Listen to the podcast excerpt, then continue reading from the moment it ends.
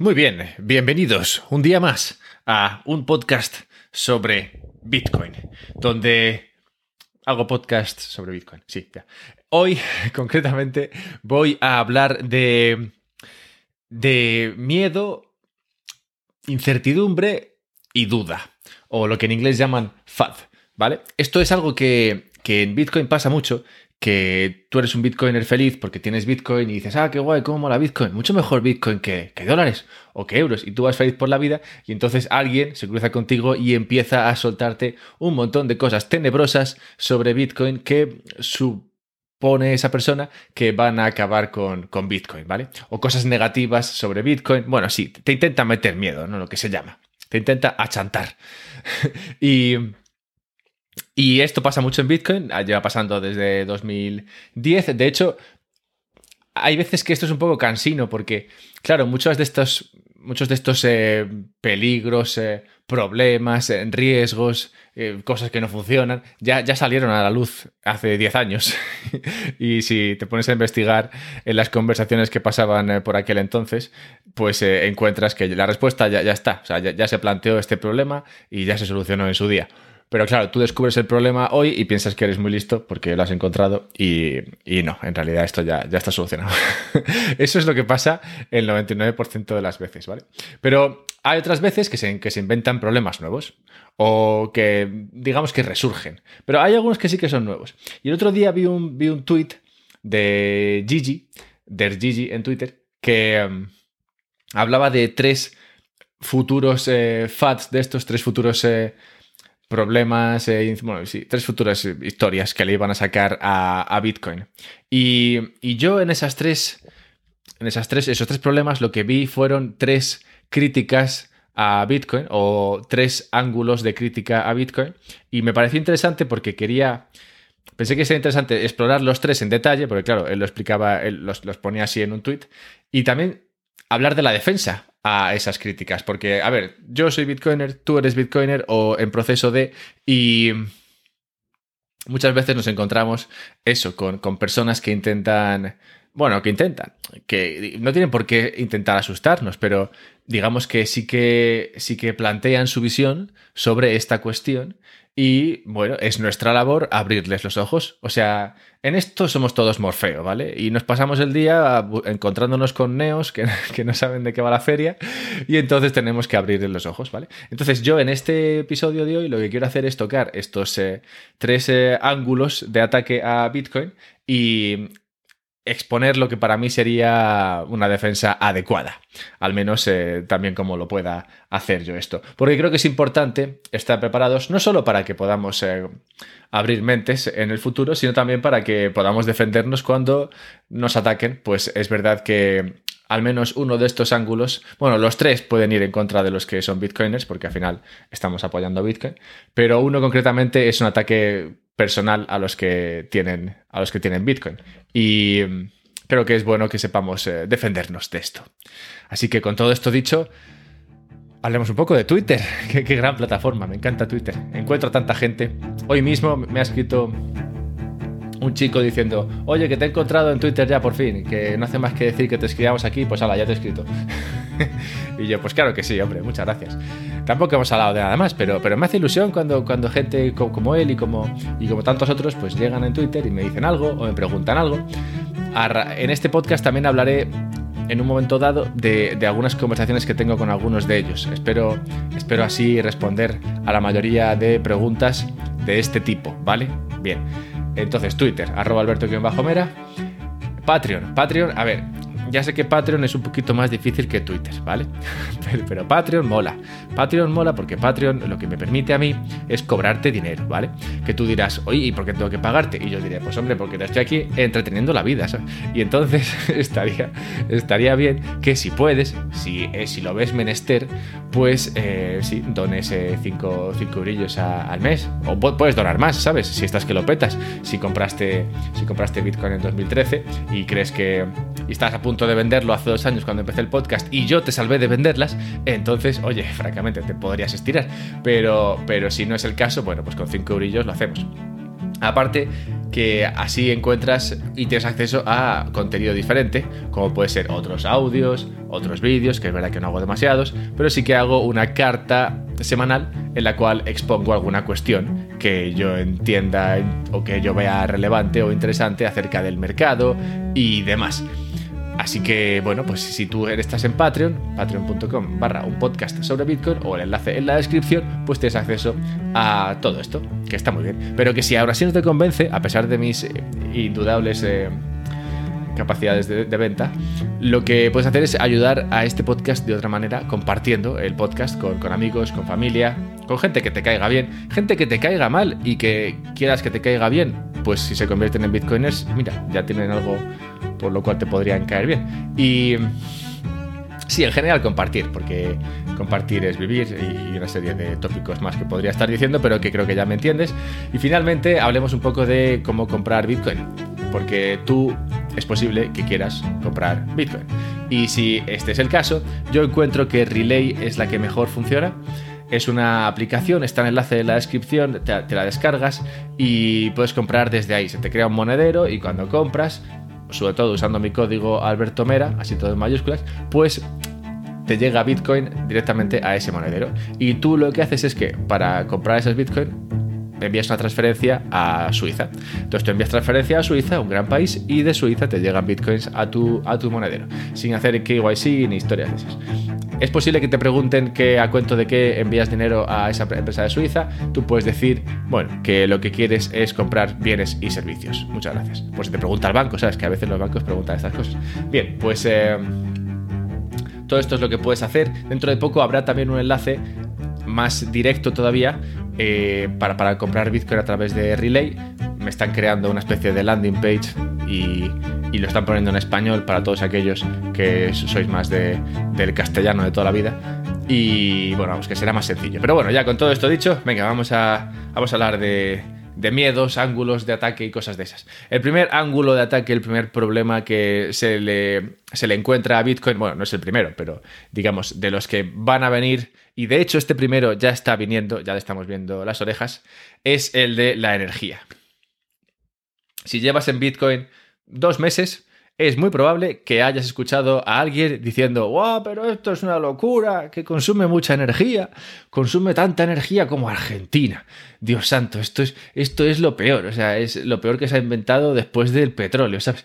En plan, sí, más o menos así, ¿vale? No sé si lo he hecho bien, no, no se me da bien reírme de estas cosas, porque me parecen muy importantes. Es muy importante la cuestión de la energía y es muy importante que lo, que hace Bitcoin para crear un mundo mejor.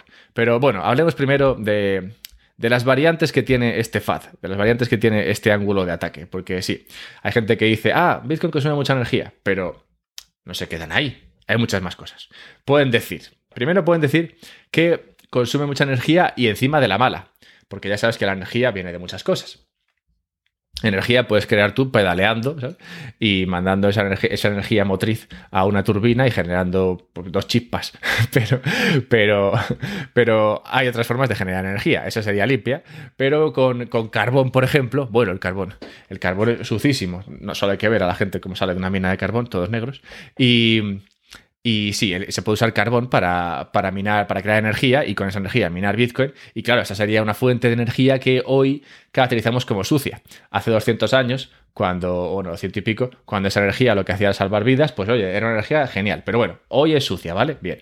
Pero porque es verdad, es verdad que, el, que el mundo avanza y ahora tenemos energías más limpias, bien, como, como la nuclear, que por alguna razón no nos gusta. Pero vamos a seguir. Vamos a seguir con esto. Bien, se puede decir que Bitcoin eh, usa energía mala, es decir, que usa carbón.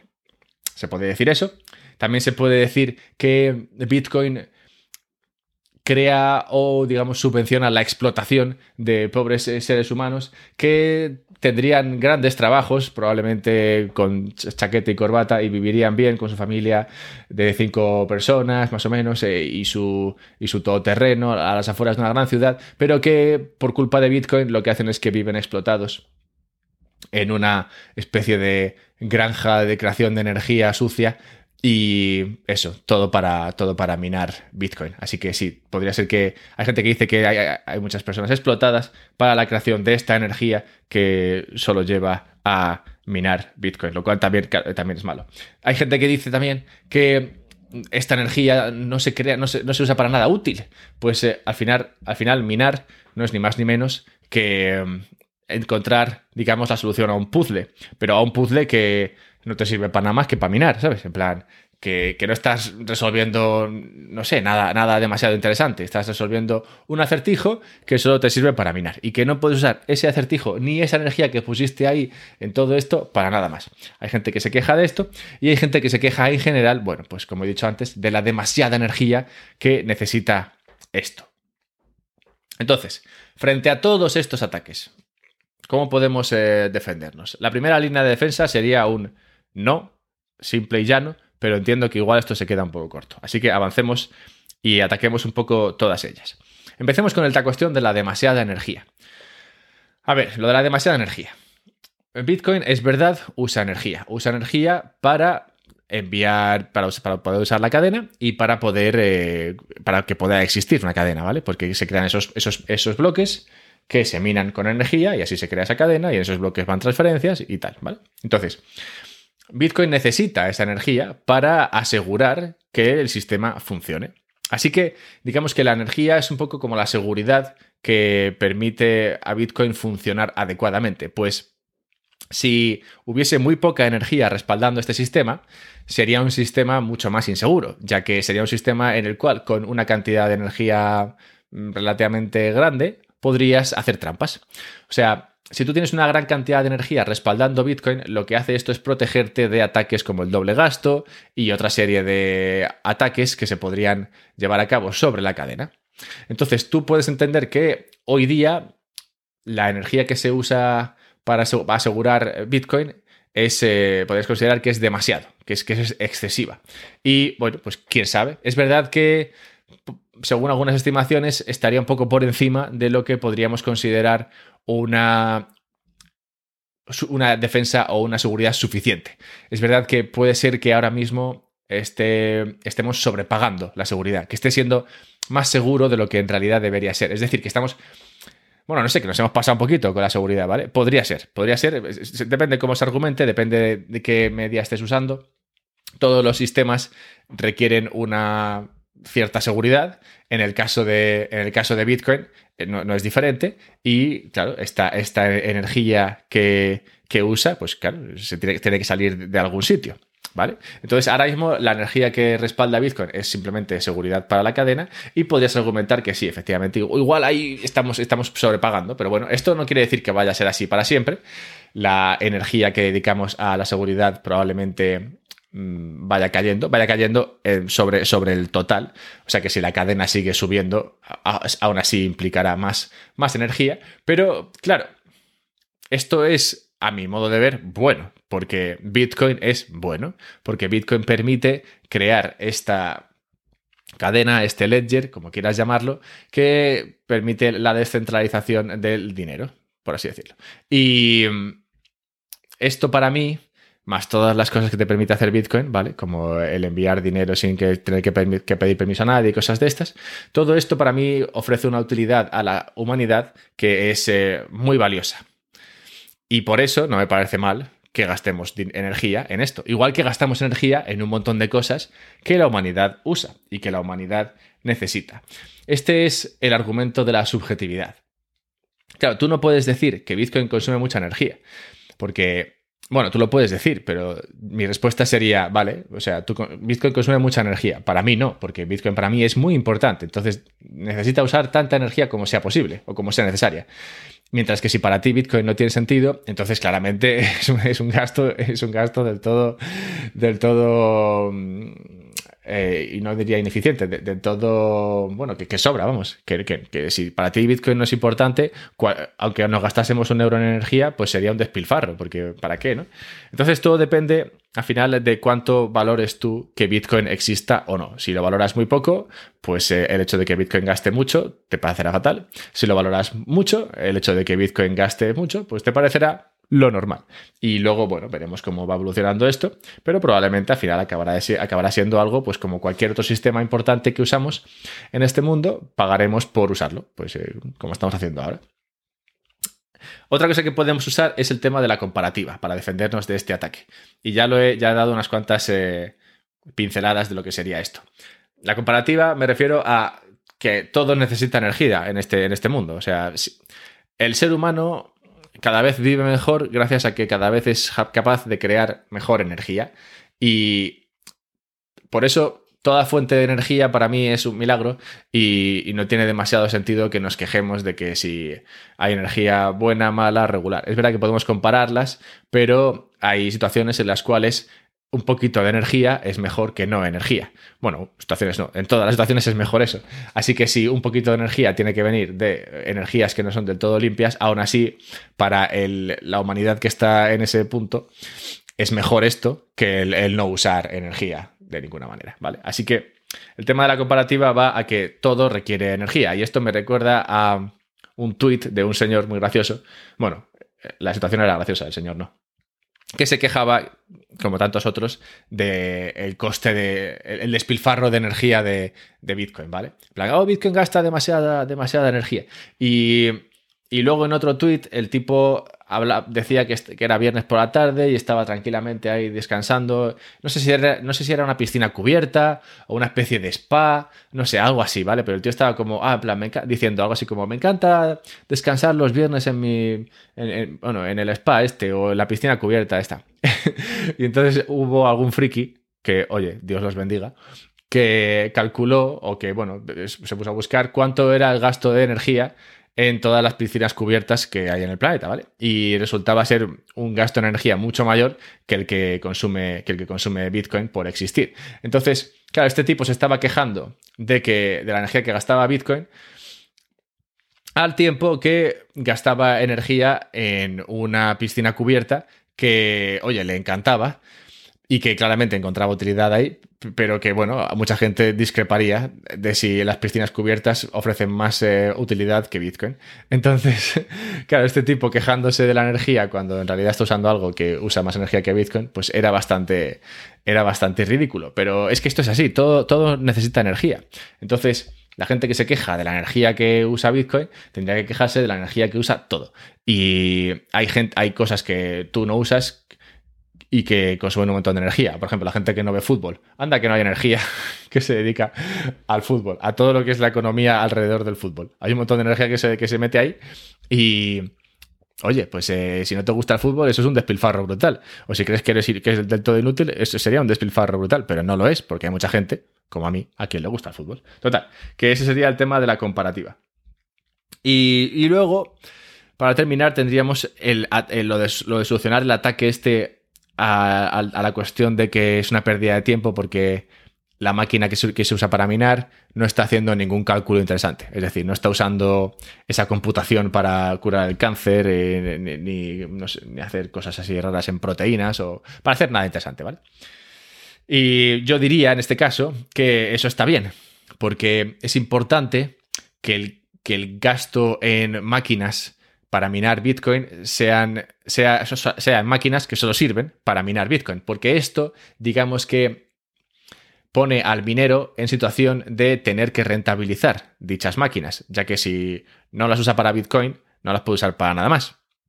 Y esto es bueno en general para la cadena, porque si se pudiese usar para otras cosas, entonces digamos que el coste o el gasto en esos equipos podría luego dedicarse a otras cosas. Si tú mañana decides si tú, eres un minero con un montón de equipos y decides, oye, mira, tengo un montón de equipos y un montón de capacidad, lo que voy a hacer es cargarme la cadena y cuando me la haya cargado y me haya lucrado todo lo posible con esto, lo que hago es que vendo mi inversión en equipos a estos, eh, a estos eh, científicos o a, estos, eh, o a estas farmacéuticas para que los usen en otra cosa, pues oye, mira, si recupero parte de mi inversión. Como en Bitcoin no se puede hacer esto, el minero que invierte en equipos para minar sabe que tiene que cuidar Bitcoin, porque si no cuida Bitcoin, toda esa inversión se va al garete, al garete o al carajo. así, que, así que es importante que Bitcoin, que el cálculo que se usa para minar Bitcoin, a menos en mi opinión, solo, solo sirva para minar Bitcoin.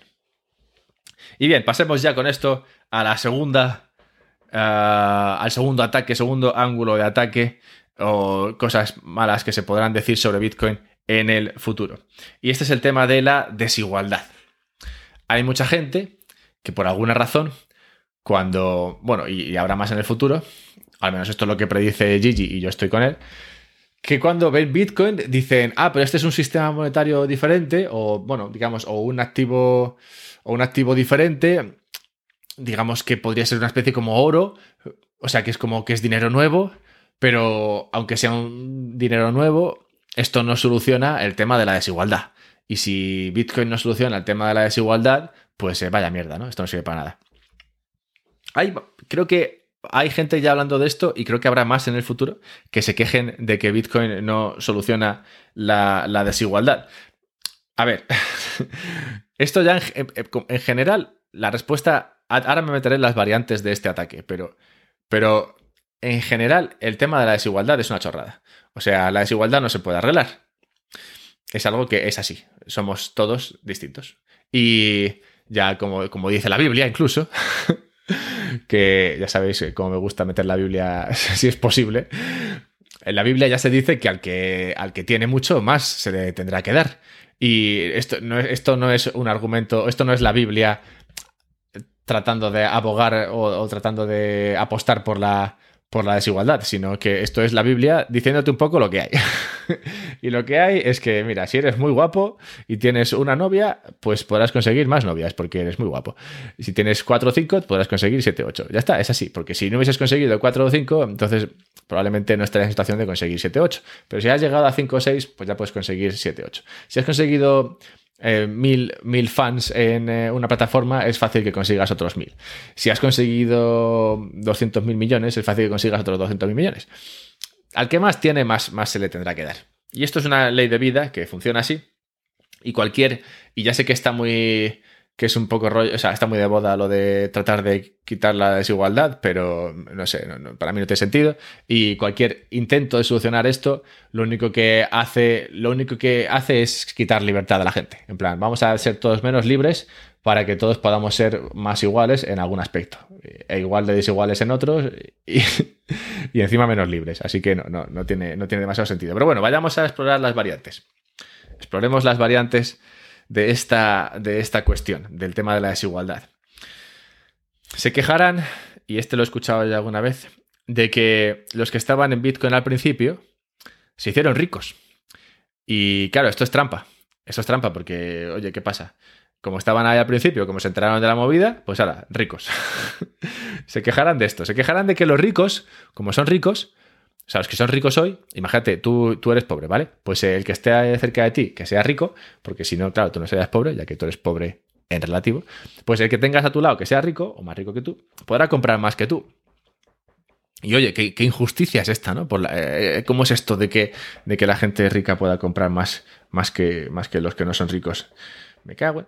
Luego otra cosa que dirán es que la distribución, esto lo dirán a cuento de estas dos primeras cosas que he dicho, que la distribución de bitcoins no fue justa que no, no, no, es, no se hizo bien. Que se hizo de manera que, claro, pues que al final le llegó a unos pocos que estaban ahí en la movida, en la pomada, y a los demás eh, no les llegó. Y esto es del todo, del todo injusto. Que si se crea un dinero, oye, aquí esto tiene que llegar a todos, ¿eh? nada, nada de tonterías esto de que les llega a unos pocos. Y, y luego también dirán, bueno, que, que, los pobres no podrán y no pueden comprar nada, porque oye, Bitcoin ya, Bitcoin a 50 mil dólares, bueno, a 60 mil casi, joder, qué caro. Los pobres no pueden comprar nada. Bien, vamos a atacar estos eh, argumentos, vamos a defendernos de estos argumentos. sobre el tema de que los, los que estaban al principio se hicieron ricos. A ver, los que estaban al principio simplemente fueron recompensados por asumir un riesgo desorbitado. desorbitado. y, uso la palabra desorbitado porque me parece que es suficientemente, eh, no sé, da un grado de la enormidad del riesgo al cual se enfrentaban las personas que se metieron en Bitcoin al principio. Que se metieron y que aguantaron eh, con Bitcoin hasta el final, ¿vale? Porque hasta el final, hasta ahora por lo menos, porque, porque esa, es otra. Al principio, claro, esto eran, eh, no sé, tres o cuatro, siete, al principio dos, luego unos cuantos más, pelados, tratando de crear un sistema monetario, un activo digital, tratando de crear una movida que si te la explicasen a ti en un fin de semana no la entenderías. Que tenía a todas luces casi cero probabilidades de éxito. Que se había intentado antes ya, con, poco éxito. Y, y aún así esta gente se dedicó a esto. dedicó tiempo, dedicó esfuerzos, dedicó trabajo a, esto, por, por, ver qué pasaba. Y se pusieron a trabajar en esto y lo sacaron adelante y, como digo, luego lo mantuvieron. Pues eh, claro, una cosa es que tú estuvieses en esto al principio y otra cosa es que tú, habiendo estado en esto al principio, aún te mantengas hoy día. Porque si llevas en Bitcoin desde 2010, que solo conozco una persona o dos como mucho, claro, la, cantidad de fases por las que has pasado de, miedos de estos, o sea, es increíble. Eres, eres, eres, eres una especie de héroe. Porque, claro, digamos, bueno, héroe o una persona súper valiente, no sé, o con una convicción máxima, porque, claro, o sea, te han hablado de problemas sobre en Bitcoin desde hace 10 años y tú aún así has dicho, mira, me da igual lo que me cuentes, esto va a funcionar. y eso, francamente, es muy duro. Así que bueno, cuando te digan que, jo, es que los primeros se hicieron ricos, es trampa, bueno, pues diles, mira, a ver, esto es como todo. Se recompensa a los primeros más porque asumieron más riesgo.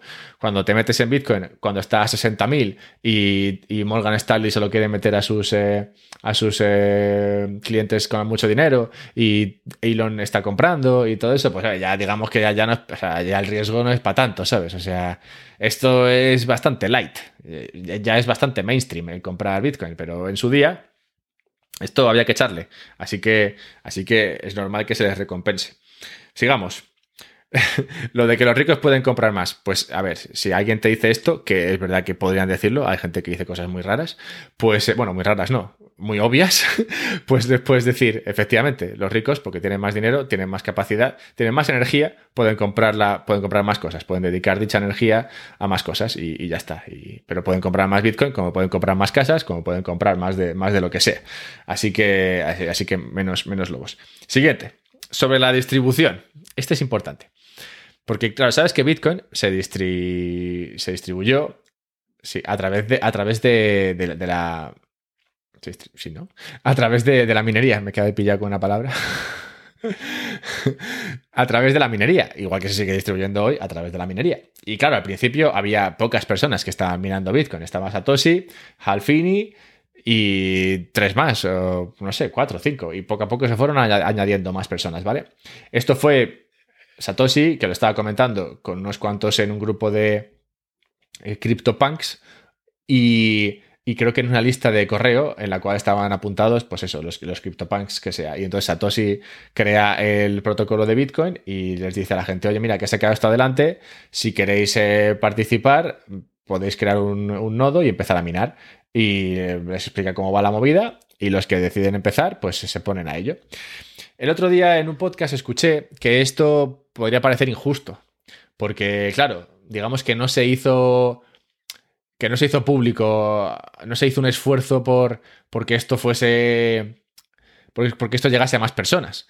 Porque, claro, al final se enteraron los que estaban ahí en la lista esa de Satoshi o en el, o en el eh, foro ese de CryptoPunks, pero claro, no, tú, no te enteraste. A ti no te dijo nadie que esto de Bitcoin empezaba.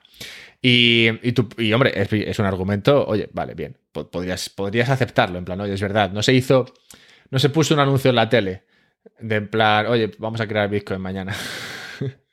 no se puso un anuncio en la tele, pero a pesar de que esto es así, creo que anuncio en la tele o no, el resultado habría sido el mismo. Habrían minado los tres amigos de Satoshi y los CryptoPunks.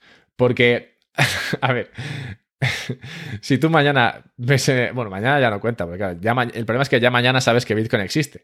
Pero si, Bitcoin no existe y tú ves un anuncio en el periódico o un anuncio en la tele que dice, vamos a crear un nuevo sistema monetario, va a ser sobre el Bitcoin y se va a llamar Bitcoin y va a ser una especie de activo digital que va a ser para poder, para poder mandar dinero a través de Internet de, entre persona y persona y sin, que haya un ente centralizado en medio y demás. Solo tienes que montarte un nodo que se hace con unas instrucciones eh, no muy sencillas, pero si eres un poquito apañado con el tema de la informática, no te costará demasiado y luego gastas energía para poder crear, para poder mantener esta, esta cadena.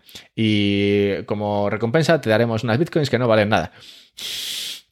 A ver, te digo yo que a los 5 segundos de ese anuncio tú has dejado de leer o de escuchar, porque, a ver, esto no es ni para ti ni para mí en el momento en el que, en el que Bitcoin nace, sin que exista Bitcoin antes, ni todo esto que existe hoy, eso de crear un dinero de... y toda esta movida. A ver, iba a sonar a. O sea, lo, lo pondrían en el anuncio al lado de los del tarot, ¿sabes? Estaría el tarot, los horóscopos y el anuncio de. el anuncio de empieza a minar Bitcoin. ¿sabes? Y a donde voy es a que nadie habría hecho caso. Los únicos que habrían hecho caso a un anuncio que hubiese intentado eh, que, la distribución de Bitcoin en su comienzo hubiese sido más. Eh, hubiese estado más expandida. Los únicos que habrían hecho caso habrían sido, pues eso, los CryptoPunks que estaban en el, grupo de Satoshi o en el grupo grupos de CryptoPunks en general. O sea que, en realidad, oye, se hizo lo que se pudo. Se, podría, Satoshi podría haber preminado, podría haberlo hecho él solo. Y una vez que se hubiese, que se hubiese minado todas las bitcoins o un montón de bitcoins él solito, pues eh, podría haber dicho, oye, mira, he hecho esto y funciona. Pero no, él avisó con tiempo y cuando la cosa empezó, pues los que querían minar empezaron a minar y ya está. Así que, así que se hizo todo lo justo que se podría hacer, teniendo en cuenta que hoy en día, o sea, teniendo en cuenta que en, las circunstancias en las que estaban, si, si, hubiese intentado hacer un anuncio más público, nadie le habría hecho ni caso, francamente. Y es verdad que esta, esta creo que va a salir más veces, la de la injusticia de la emisión, y, creo que esta hay que pelearla con fuerza, porque es, ese, es una de estas que se pueden hacer hoy, porque claro, hoy sabes lo que es Bitcoin. Si mañana te dicen, oye, vamos a crear una Bitcoin mejor, pues eh, igual, bueno, mucha gente se, se, interesaría, porque oye, hay mucha gente que se interesa por muchas cosas. El otro día vendieron un NFT sobre, bueno, sobre una cosa muy estúpida. o sea que habrá mucha gente que se interesaría por minar Bitcoin 2 o algo así. Aunque, aunque no tuviese sentido, pero habría mucha gente que se, que se interesaría. Hoy, pero hace 10 años nadie. Así que, así que menos, menos historias. Pero es verdad que esta, esta saldrá porque se pueden, se pueden agarrar a esta, aunque no tenga sentido, ya que está, digamos, eh, partiendo de, un conocimiento actual que hace 10 años no, no existía. Y en cuanto a lo de que los pobres no pueden comprar Bitcoin, que también te lo podrán decir, pues a ver, aquí, aquí lo que me gustaría decir es que los pobres tienen cierta querencia a seguir siendo pobres. Porque cuando llega alguien con poco dinero, como somos todos nosotros prácticamente, no creo que en este podcast tengamos a nadie que sea, que sea muy rico. Cuando todos nosotros llegamos a Bitcoin, tenemos varias opciones. Comprar Bitcoin o comprar mm, cualquiera de las otras miles de monedas que existen. Y casi la totalidad de las otras miles de monedas que existen son más baratas en términos absolutos que Bitcoin. Pero no tiene sentido comprar esas otras. o sea, los pobres lo que pasa es que se mantienen pobres porque compran cosas que no son Bitcoin. En la mayoría de los casos. Si, si tú eres muy buen eh, trader o lo que sea, bueno, vale, sí, pues puedes haciendo trading o si haciendo trading, pues eh, sacarle más rentabilidad que a tener Bitcoin y ya está. Pero la mayoría, la mayoría de los pobres que se quejan de que no pueden comprar Bitcoin, es que su problema es que se mantienen pobres porque no compran Bitcoin, porque compran otras cosas, donde luego se ven atrapados cuando cae un 90%. Y a este, y justo en este punto es donde quería mencionar brevemente a aquellos que me escriben por Twitter preguntándome por otras monedas o por monedas más baratas porque Bitcoin ha subido mucho. A ver, dejaos de rollos. Todo el mundo que llega a Bitcoin el primer día piensa que Bitcoin está caro. ¿Y por qué es esto? Pues porque Bitcoin siempre sube. o sea, en contadas, ocasiones, casi siempre que miras el gráfico de Bitcoin, ha subido mucho y está cerca de, de niveles muy altos. Entonces siempre parece que está caro, ¿vale? Entonces, planteate esto la siguiente vez que pienses que está muy caro. Vale, y vamos a la, a la tercera. La tercera es y esta, es una que me preocupa, porque esta es la que, bueno, me preocupan, bueno, me, hacen gracia las otras dos, ¿vale? Pero esta me preocupa porque esta puede llevar o dar lugar a ataques personales. Y ese creo que van a atacar a los bitcoiners por ser malas personas. Creo que van a atacar a los bitcoiners por ser eh, como mala gente.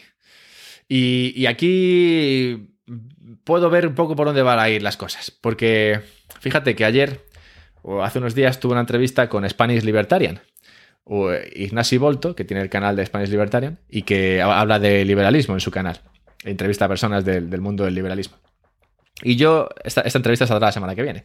Y yo le entrevisté porque yo he llegado al liberalismo gracias a Bitcoin. O sea, a mí me interesó Bitcoin y aprendiendo sobre Bitcoin aprendí sobre la escuela austríaca y el liberalismo.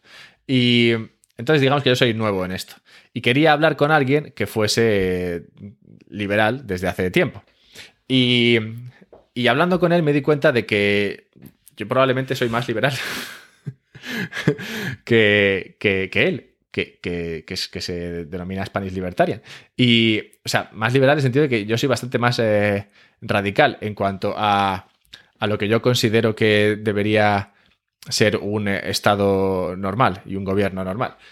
Y, y, por aquí creo que nos pueden dar caña a los bitcoiners, porque Bitcoin y liberalismo van muy, van muy de la mano.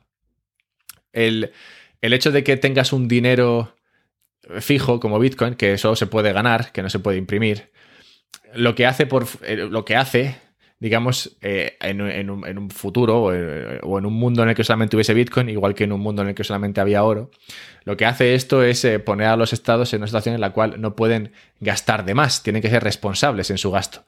Y el ser responsables les obliga a ser pequeños, ya que no puedes gastar más de lo que tienes. Hoy en día, bueno, desde que, desde que nos metimos al tema fiat, dinero fiat, gastamos más de lo que tenemos y bueno, no pasa nada porque imprimimos más y ya está.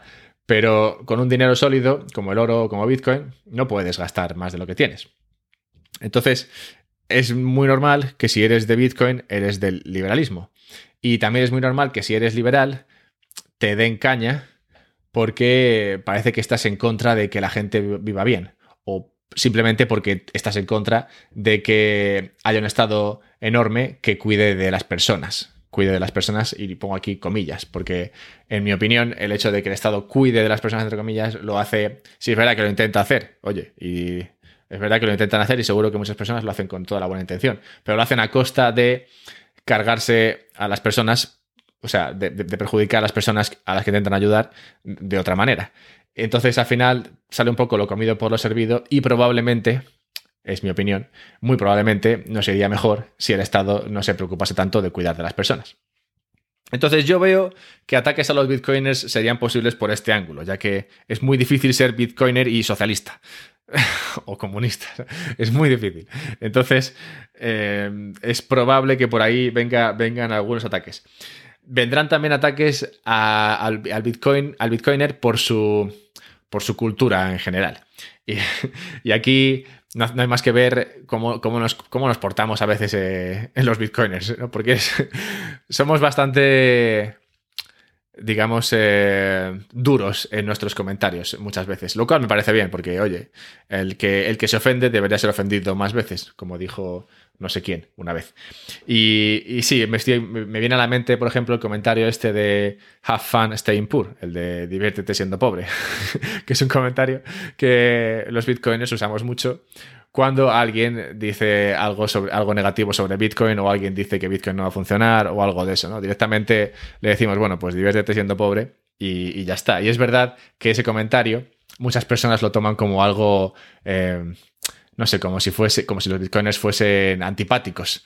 Cuando en realidad, bueno, a ver, de una forma lo que estamos haciendo es intentando abrir los ojos a más personas. Pero sí, es verdad que, como, como cultura somos bastante así. Y creo que es, creo que es, yo creo que es bueno. A mí me gusta una cultura que es directa y que, y que dice las cosas como son.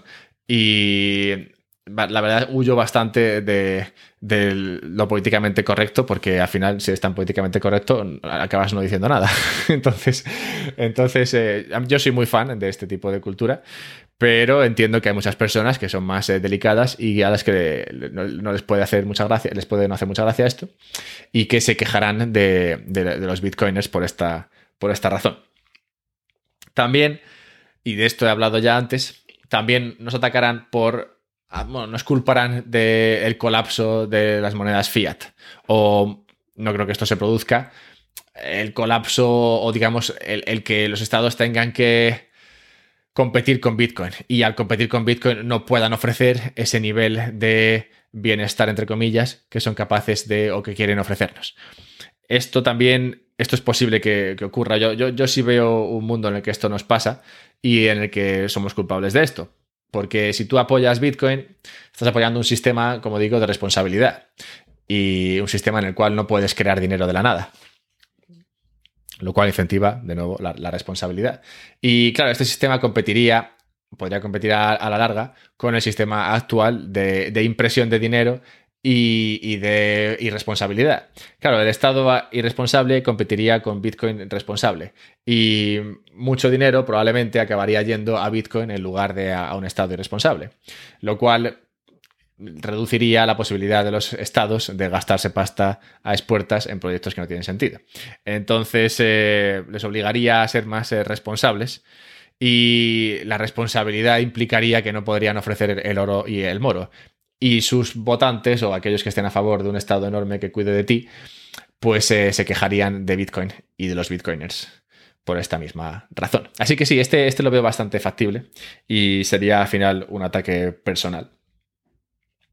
Ah, y nada, yo creo que. Yo creo que he, cubierto todos. Creo que hay una variante más. Sí, hay una variante más. Hay una variante más. Disculpad, tenía una variante más. Es estaba. También graciosa. Hay, hay, gente, y esto lo he visto al menos en una persona, que se, que, se queja, que se ha quejado, no, se quejó a mí, ¿vale? Personalmente, de que yo no le, no le, no me esforcé lo suficiente en convencerle de que comprase Bitcoin hace un año o año y medio. y se queja de mí ahora, se queja de esto ahora. Se queja, tío, es que, a ver, es verdad que me lo dijiste, pero no me, no me convenciste lo suficiente. O sea, no, no, no, no, te esforzaste lo suficiente en convencerme de que yo comprase Bitcoin hace, hace un año y pico. Y, y esto también eh, probablemente nos lo dirán a los Bitcoiners, que, que no nos hemos esforzado en en tratar de que, oye, de que la gente se sume, se sume al carro y que se meta a un dinero sólido. Probablemente nos, nos den caña, nos den caña con esto. Va a ser bastante cómico cuando pase, pero oye, también hay que prepararse. Porque, a ver, la respuesta a este, a este ataque, bueno, la respuesta a este ataque y a, a los demás ataques personales, al ataque de Bitcoiners son mala gente, habría que cancelar a los bitcoiners o el colapso es culpa de los bitcoiners. La, única defensa posible en este caso sería, en mi opinión, la de holdear o hodlear.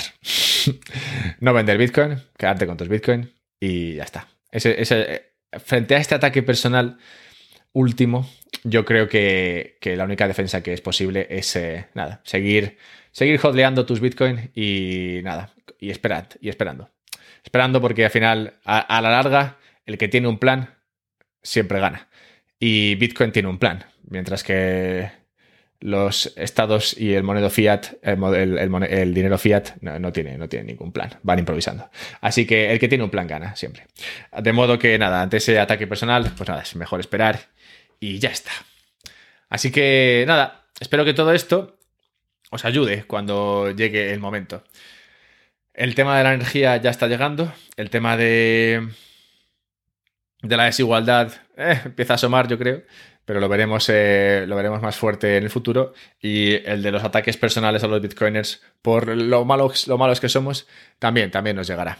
Pero bueno, espero que con todo. Espero haber hecho aquí eh, espero que lo que he hecho aquí os ayude a, defenderos de estos injustos ataques, cuando en realidad lo que queremos nosotros es simplemente abrir los ojos a la gente. Pero bueno, oye, hay veces que la gente no tiene demasiada gana de despertar.